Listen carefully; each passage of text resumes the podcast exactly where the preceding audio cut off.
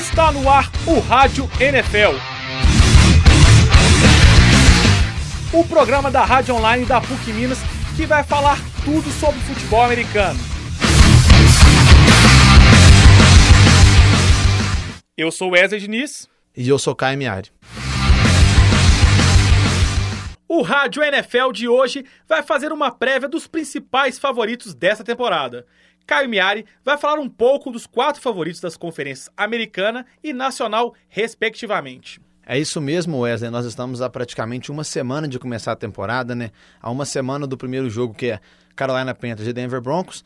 E hoje é uma boa data para a gente falar um pouquinho dos quatro favoritos a representarem a Conferência Americana e dos quatro favoritos a representarem a Conferência Nacional no Super Bowl em fevereiro. Começando da Americana, os quatro times são Patriots, Steelers, Colts e Bengals, né?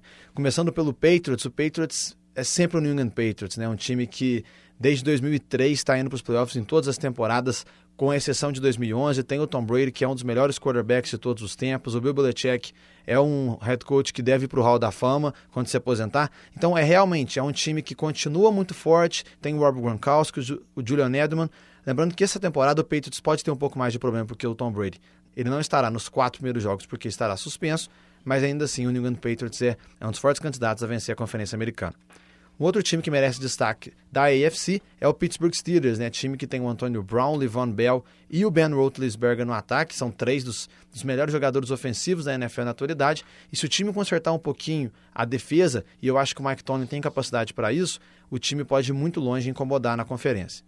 Um outro time de destaque é o Indianapolis Colts, que agora terá a volta do Andrew Luck, né? Lembrando que na temporada passada os Colts eram apontados como um dos favoritos, mas o Luck se machucou, o time teve problemas, o Andrew Johnson nem o Frank Gore jogaram bem e o Indianapolis terminou a temporada com oito vitórias e oito derrotas. Mas agora o Andrew Luck está de volta, o T.Y. Hilton está por lá, o Frank Gore também, Donald Moncrief em seu segundo ano deve fazer uma ótima temporada e o Indianapolis Colts tem tudo para voltar a vencer a AFC Sul e incomodar também os Patriots e os Steelers na Conferência Americana. Por fim, vale destacar o Cincinnati Bengals, né? O Cincinnati Bengals que desde 2011 está indo para os playoffs em todos os anos e não vence nenhuma partida até hoje. E também é o time que está com o maior jejum de vitórias em pós-temporada de toda a NFL. Desde 1990, o Cincinnati não vence uma partida nos playoffs. Eles vão tentar quebrar essa escrita dessa vez. Os Bengals têm um bom elenco, né? O, o ataque e a defesa do time são muito equilibrados. Na defesa tem o Dino Watkins e no ataque tem o Andy Dalton, o AJ Green. Então é um time muito equilibrado, um time consistente e que, se conseguir melhorar nos momentos mais decisivos das partidas, crescer na, nas horas que mais importam, o time pode também incomodar. Falando agora da Conferência Nacional, os destaques vão para Green Bay Packers, Arizona Cardinals, Carolina Panthers e o Seattle Seahawks. É, o Green Bay Packers, obviamente, chega como favorito, na minha opinião.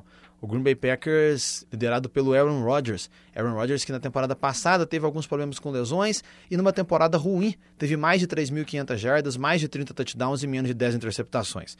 Então o Aaron Rodgers, para muitos, é apontado como o melhor jogador da atual época da NFL e ele realmente deve ser capaz de liderar os Packers a mais uma boa campanha. Lembrando que ele terá a volta do Jordan Nelson, um dos melhores wide receivers da atualidade, que se machucou em toda a temporada passada, e também do Eddie Lace, que teve problemas quanto à forma física, mas perdeu alguns quilos nesta off-season e deve também ser um dos melhores corredores do jogo. Olho nos Packers. O Arizona Cardinals né, é o time que acabou se decepcionando muito nos playoffs do ano passado. O time chegou até a final da Conferência Nacional, mas acabou sendo varrido, goleado pelo Carolina Panthers e acabou decepcionando seu torcedor com atuações ruins do Carson Palmer, um dos MVPs da temporada passada.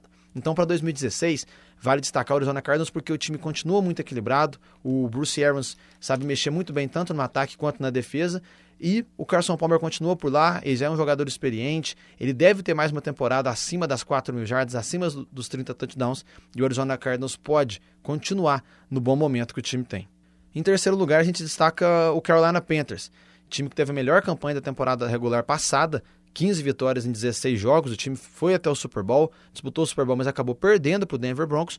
Os Panthers também têm o atual MVP da NFL, né, o Cam Newton. Então Carolina vem para 2016 ainda com alguns reforços, já que o Kelvin Benjamin, que machucou na temporada passada, está de volta, o Devin Funches um pouco mais experiente, o Greg Olsen, um dos melhores Tyrants, deve ter mais uma boa temporada, e o Luke Hill, que na defesa deve dar a consistência certa que o Carolina Panthers precisa para continuar vencendo na NFL. Por fim, o destaque fica para o Seattle Seahawks, time que desde 2012 esteve todos os anos na pós-temporada, há três anos e há dois anos também disputou o Super Bowl de forma consecutiva, venceu em 2013 e chega mais uma vez muito forte. Lembrando que o time não tem mais o Marshall Lynch, que se aposentou, e para o lugar dele vai ser o jovem Thomas Ross. Na defesa, o time continua muito bem com o Earl Thomas, Cam Chancellor e o Richard Sherman. E no ataque, mais uma vez, junto com o Doug Baldwin, tem o Russell Wilson, que na temporada passada terminou de maneira espetacular. O Seattle Seahawks, mesmo não estando tão badalado quanto os outros times pelas questões da linha defensiva e linha ofensiva, pode chegar muito longe esse ano.